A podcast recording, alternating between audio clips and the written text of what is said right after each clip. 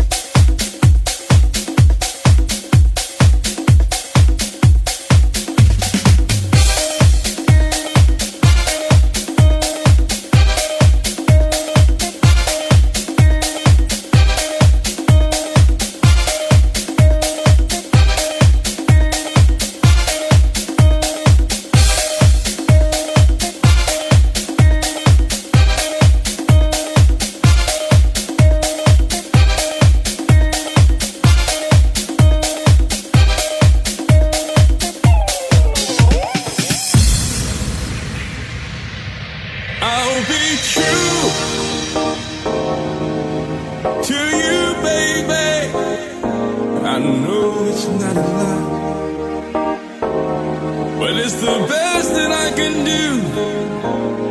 Sure, I'm giving you